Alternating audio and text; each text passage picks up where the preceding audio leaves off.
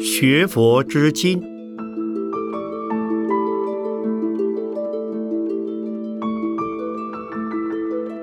圣严法师著。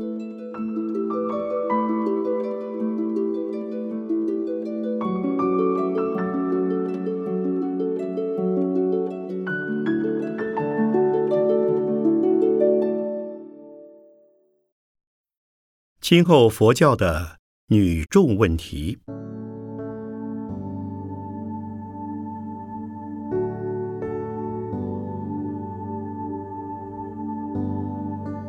从佛教史上看，似乎佛教是轻女重男的宗教。自从佛灭之后，比丘尼中未曾出过一位大思想家。但是这个症结并不全在女众本身，乃在于受了上座部小乘佛教的钳制，尤其是迦摄尊者所领导传承下来的。佛教学系重男轻女的色彩比较强烈，这就是因为头陀型的迦摄尊者厌离女性而形成，以致把女众之中的人才高压的抬不起头来，并且流言迄今，女众也总是甘心赐福而不敢有所创建。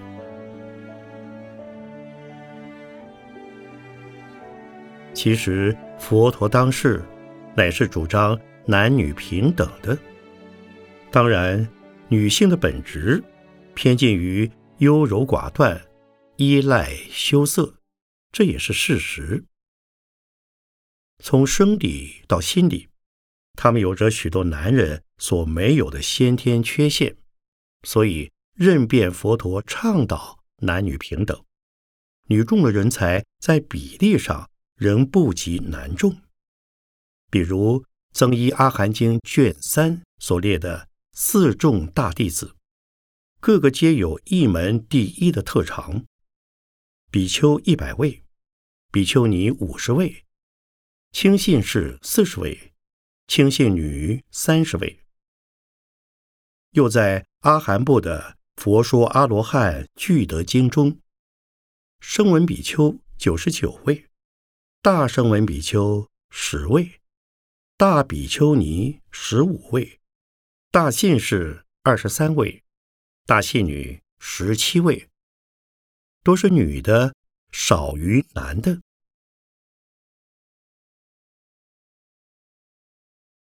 但是，不论在阿含部也好，律部也好，记载佛事女众的活动，可谓不一而足。他们除了由于生理方面的缺陷，在戒律上给他们基于保护而制的规定不同于比丘之外，说法、行化、度众、修正，根本和男众一样。当然，由于印度的原有风俗观念，也使女众在心理上感到有些不如男众的地方，但是。佛陀极力保障女权的平等，乃是无可怀疑的。圣比丘尼之中，比如大爱道、莲花色、妙贤、法语等，都是杰出的人才。圣优婆夷中，比如陆子母、茉莉夫人、修摩提女等，也都是对于佛教教团。极有贡献的人才。当然，女人有五丈的一教，使得女众姐妹们自惭形秽，特别以为女人之身是不洁的。中国古老迷信也使得女人不敢抛头露面。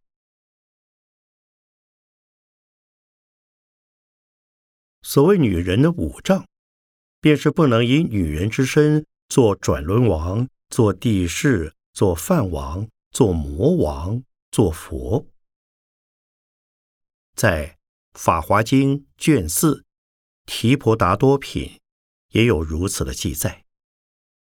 可是《法华经》的目的倒是否定了呆板的女人五丈说的观念。因为年始八岁的龙女，事实上是在忽然之间变成男子，具菩萨行，即往南方无垢世界，做宝莲花成等正觉去了。这是告诉我们，不要看不起女人，只要她的福智资粮够了的时候，成起佛来与男子汉同样快速。另有大圣经中说到伟大的佛教女性之处也是很多，如宝积经中的圣蛮会、妙会童女会、恒河上优婆夷会等；大集经中的宝女品、华严经中善财童子所参访的善知识中有修舍优婆夷、慈行童女。狮子平身比丘尼等，《法华经》的龙女，《维摩经》的天女等，大乘佛教中的女性是从来与男众平等的。印顺法师的《圣蛮夫人狮子吼经》讲记，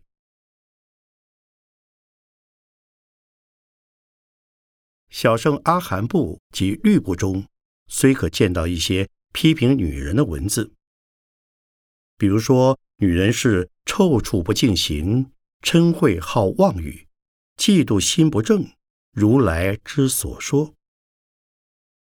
又说，夫为女人有九恶法。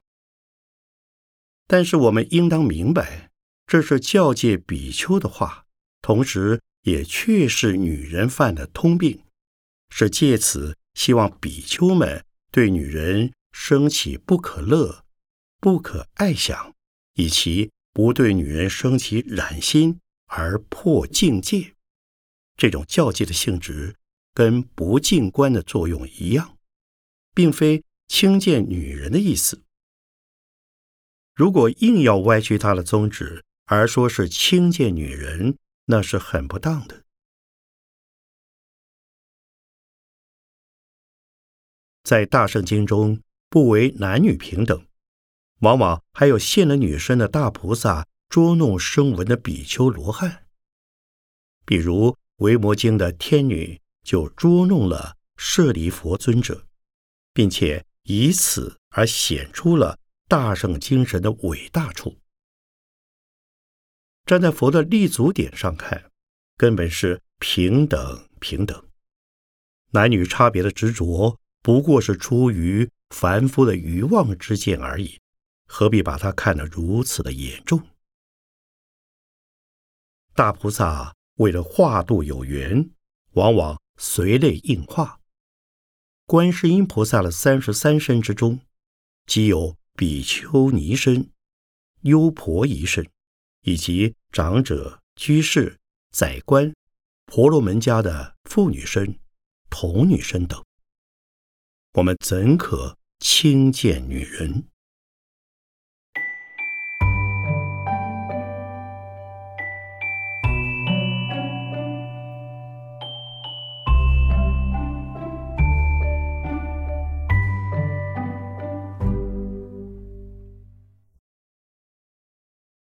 当然，比丘尼的永远抬不起头来。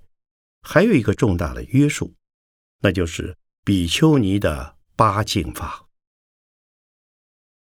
我曾说过，在此八法之中，即使最最知律持律的比丘尼，在中国佛教的环境内，充其量只能做到前面的一二三条，其余的就没法实践了。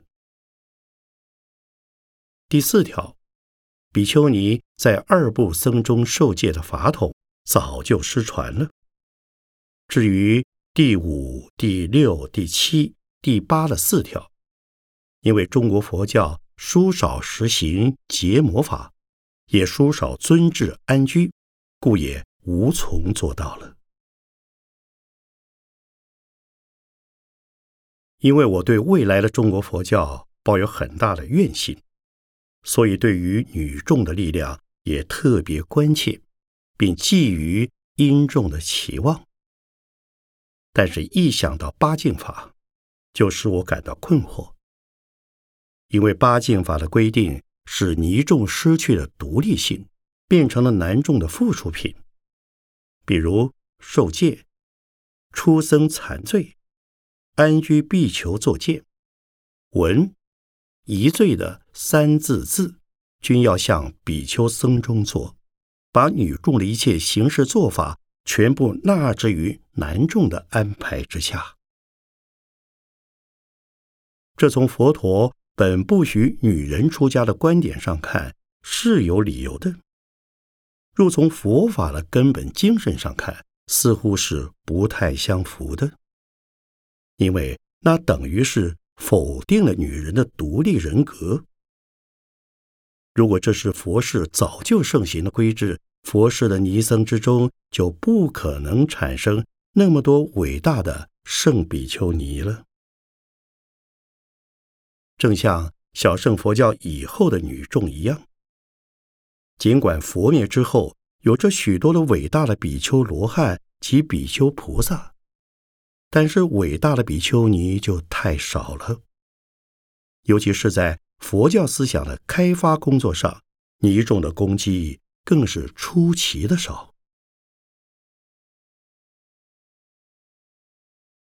迦摄尊者之后的上座部佛教，却是呆板而不活泼的，所以学者以为印度大乘佛教的振兴，乃是佛事精神的复活。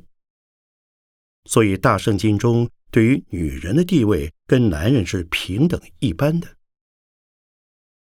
虽然在伦理上，在佛法注释的形态上，男女七众必须各有分际，并且应以比丘僧为中心，但从八敬法的限制而言，总觉得有点勉强。恨我自己的智慧不够。对整个佛法的探究，也尚说不上深入二字。今日中国佛教界中，真能深入佛法核心的，并且真能从佛法的根本精神及历史线索上做考察分析的人，印顺长老算是一人。所以，我将我对八敬法的困惑感触。写信请教印老，非常欣喜的，他老人家的看法竟与我的想法相近，而且他的看法比我明朗深切得多。他的回信中说：“坐下为今后见僧记提及八敬法，印以为不必过分重视。从好处说。”八禁法为对女众之严加管教；从坏处说，凡使真心未道之女众自惭形秽而赐福。佛事多有善说法要、神通之女众，佛后代不闻于印度，得非此也。考世尊律制，因事而治。从不欲拟规章，而八敬法则与此原则相悖。以经律说，初由佛自教戒尼，后乃令僧差次教戒，乃有半月请僧教授之制；有比丘尼出家生子，乃有二年学法女之制。是思当女众将出家时。世尊如何能预定半月求教授，及二年学法女与比丘僧中受戒之至也？此等事，应故欲深论，为日后记，当重视平等性。一九六五年三月二十二日，复圣言的信。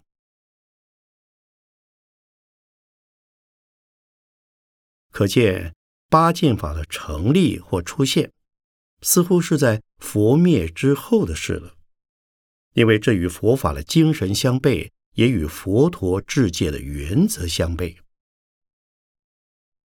我们在阿含部及律部之中看到，佛陀治戒是因事而治，乃至说法也是因了时机而说。遇到什么样的事，见到什么样的人，就给他们说什么样的法。何况五分律卷一也明白的告诉我们：诸佛如来不以未有漏法而为弟子结戒。世尊怎么偏偏又给比丘尼们一上来就规定了一个八敬法呢？从戒律性质的要求上说，八戒法乃是比丘尼在具足戒之上的特别戒，因为传说大爱道及五百侍女出家时，就是由于八戒法而得戒的。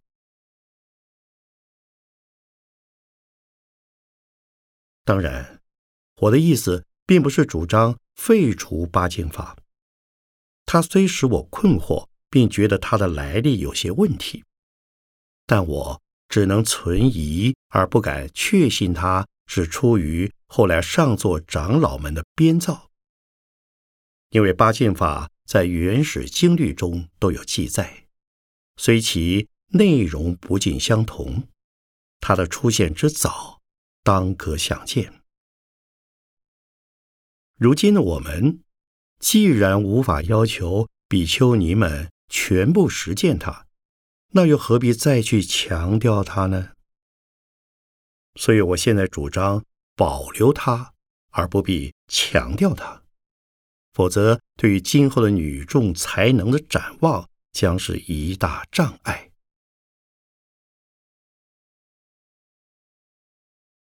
不过，我的意思更不是否定了男女的界限，打破了男女的位次。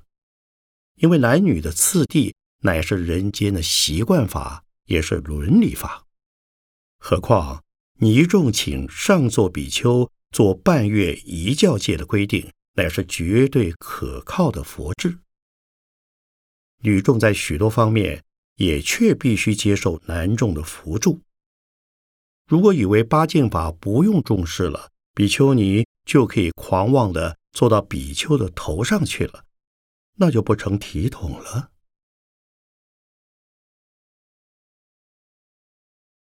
所以，比丘尼应礼敬比丘，正像沙弥应礼敬比丘尼一样，也像在家众应礼敬出家众一样。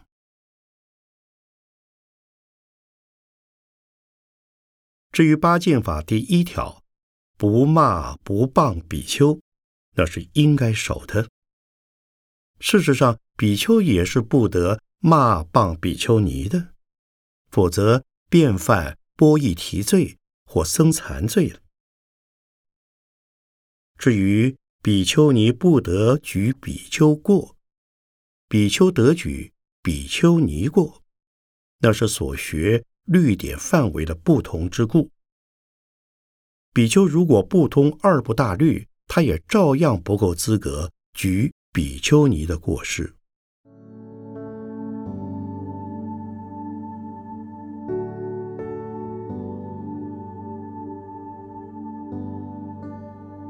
八剑法的问题解决了，我们就该研究女众姐妹的态度问题了。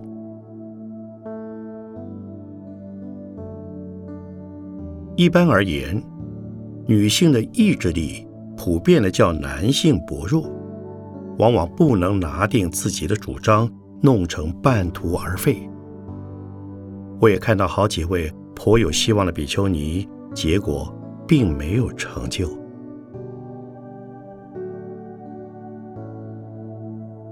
女性的忍耐性是够的，但在意志力的磨练上却是不够刚毅。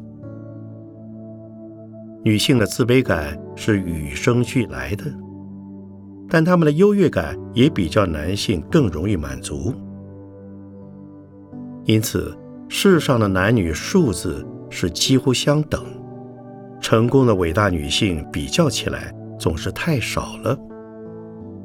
纵然在今日的西方高唱男女平等、提高女权、叫喊女人走出厨房的口号，可是女人的成就仍然不多。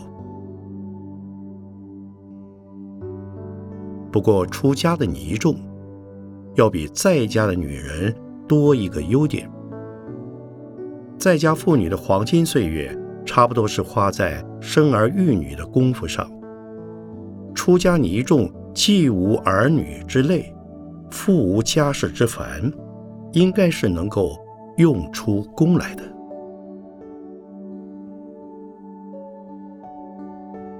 因此，当我展望到未来佛教的时候，就想到了尼众的潜力，希望将来的中国比丘尼众，至少能够组成属于尼众自己的僧团。